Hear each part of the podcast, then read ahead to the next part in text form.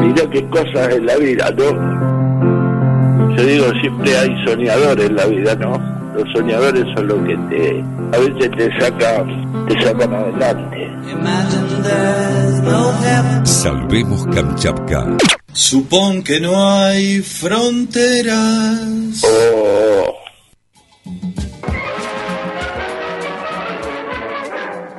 La policía es servidora del orden, digna de toda consideración y hoy no está más al servicio de la tiranía, la delación y el espionaje, sino del pueblo entero. La cordialidad y la educación distingue a la policía en sus relaciones con el público.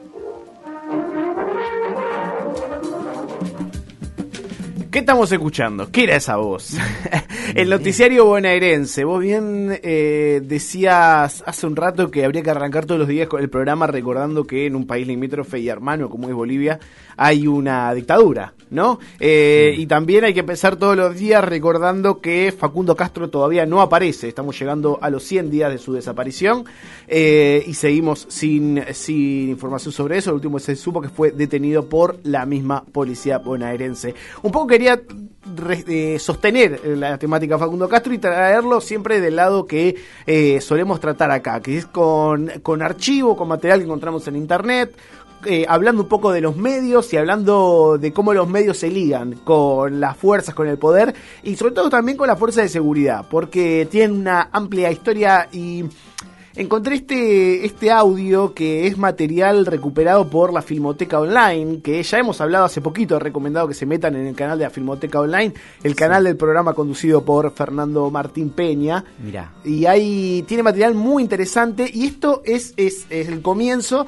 del noticiario bonaerense. que fue el noticiario bonaerense? Fue el primer noticiero eh, pro- de producción meramente estatal. ¿No? Solo producido por el Estado. Un noticiero cinematográfico de exhibición obligatoria. Fue creado en 1950 por el gobernador de la provincia de Buenos Aires, coronel Domingo Mercante.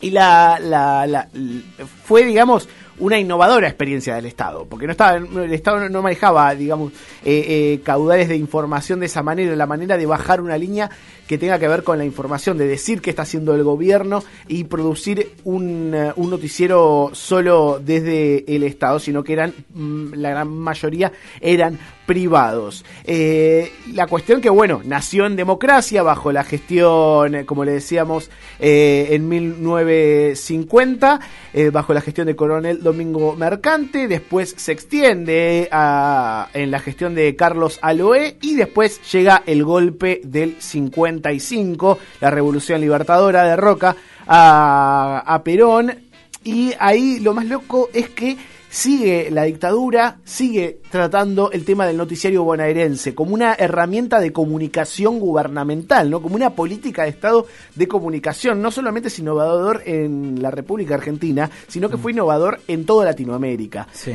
¿Y qué pasa? Obviamente dictadura militar, entonces cambia rotundamente el- la razón de, de esa, de ese noticiario.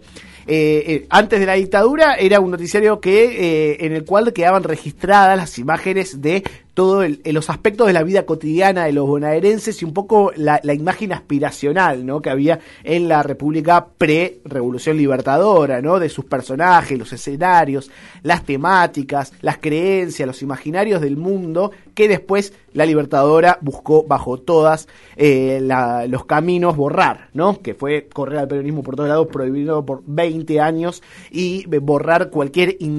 Prescripción total. Prescripción total. digamos, electoral, pero también cultural, ¿no? Así es, y este material que estábamos escuchando eh, fue recuperado por un empleado de la Secretaría de Información de la provincia, lo guardó durante, escuché esto, 40 años. Durante 40 años este material estuvo guardado y en 1955 fue recuperado y acondicionado por su posterior entrega al Instituto Juan Domingo Perón, donde al día de hoy se guarda. Pero esos son los capítulos del noticiario. Este caso puntual que vamos a escuchar ahora es eh, muy particular, primero porque es un material que no está entre ese archivo y segundo porque es un capítulo dedicado meramente a la policía bonaerense. Decía cosas como lo que escuchábamos al principio eh, con el que abríamos este segmento, pero ahora vamos a escuchar algunas de digamos, simulaciones por las cuales intentaban un poco limpiar la, la imagen de la policía bonaerense.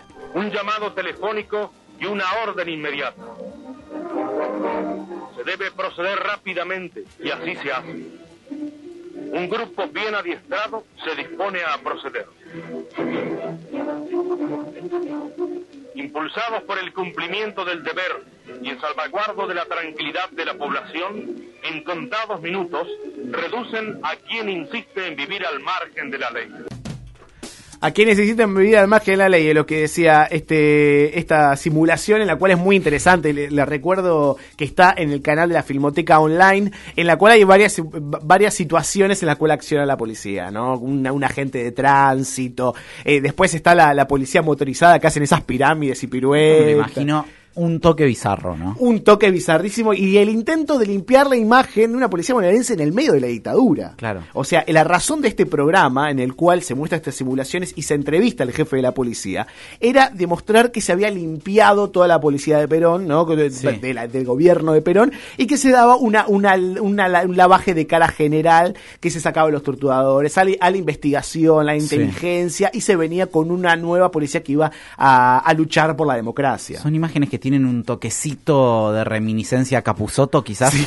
vamos a mucha, mucha, mucha, ah, mucha reminiscencia a Capuzoto, ¿no? Y bueno, después se entrevista al jefe de la policía que asegura, eh, también eso es muy loco, perdón, antes de entrar en lo que dice el jefe de la policía, es muy loco a nivel técnico y comunicacional, también algo innovador que tuvo el noticiario bonaerense, es que es muy raro para este tipo de noticiarios dar, proyectar una entrevista en esa época, años 55, imagínense, una entrevista de audio directo, ¿no? Como puede ser hoy la televisión en, vivo y en directo, claro. entrevistan a alguien y, va de una. Eh, eso es muy raro porque generalmente eran imágenes de paneos de cosas y una voz en off digamos, que era como si fuera un programa de radio, pero con imágenes. Claro. Ah, esto pasó a ser una entrevista a un jefe de la policía para bajar un mensaje, ¿no? Para limpiar, para, para decir que estaban depurando de todo lo que ellos consideraban que no tenía que estar en el gobierno. Decía este jefe de la policía que iba a hacer algunas modificaciones, que los oficiales no iban a estar presentes en las huelgas sociales para dar más tranquilidad. Estamos hablando de un jefe de la policía de la dictadura, ¿eh? Recuérdenlo eso. Dice que iban a tener que ser reguladas por los organizadores estas movilizaciones, pero ellos iban a eh, garantizar la democracia. Desiderio Fernández se llamaba este jefe de la policía y acá lo escuchamos un poquito más lo que dijo en esta emisión del noticiario bonaerense. Tenemos prácticamente una nueva policía. Queremos hacer una policía humana, una policía que si esté dedicada exclusivamente a la lucha contra la delincuencia, que tenga un profundo respeto por los derechos individuales que acuerda la Constitución Nacional y Provincial y las leyes de la provincia. Desiderio Fernández era él. Bueno. Jefe de la policía durante eh, el gobierno, la, dictadura de Aramburu. Ahora, ¿quién era Desiderio Fernández? Y lo más increíble de este archivo que, que recuperó la Filmoteca Online que este tipo, este jefe de la policía que lo escuchábamos hablando de la nueva fuerza, de la libertad, de defender la democracia, es el mismo que meses después, julio de 1956, organiza y coordina los, los fusilamientos perdón, de la Operación Masacre. Mira. Es el mismo tipo, es exactamente el mismo que lo escuchamos diciendo todo esto, liberando por la seguridad, por la democracia, por eh, la libre protesta, ¿no? Lo que les decía recién, que las movilizaciones no iban a haber agentes de seguridad, que el pueblo mismo se iba a regular, año 55, eh, que el pueblo se iba a regular y que si había un caso superior de violencia, bueno, entraba la policía. Te vendía todo esto y el chabón en el 56 agarra a 12 personas que estaban en la, casa en la calle de Florida, supuestamente viendo una pelea de boxeo, según ellos, armando el golpe eh, del sector del ejército que quería apoyar a Perón y sobre todo sacar a la dictadura de Aramburu.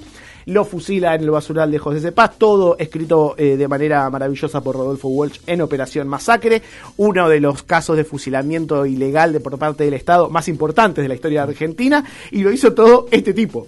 Este tipo que fue él mismo a detener a las 12 personas que estaban, a los 12 militantes y civiles que estaban en la casa de Florida y que cuentan, cuando lo sacaban reconoce a uno de los militantes peronistas, este tipo, eh, Desiderio Fernández, lo reconoce, le obliga a poner la mano en una tapa de gas y le pega patada a la, tapa de gas para cortarle los dedos a los militantes, para dar una idea de lo sanguinario que era este chabón, mientras en el, en el noticiario, que en su momento era para eh, tener una línea de información bonaerense, el chabón lo usó para establecer su política y dar un lavaje de cara a una fuerza que terminó asesinando a un montón de argentinos de manera ilegal y con fuerza del Estado.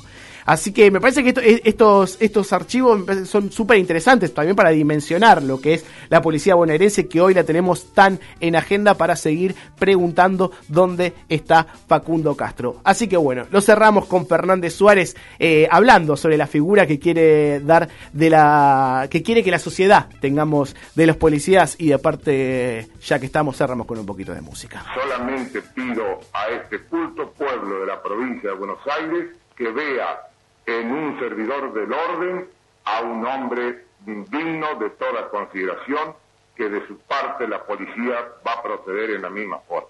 Muchas gracias.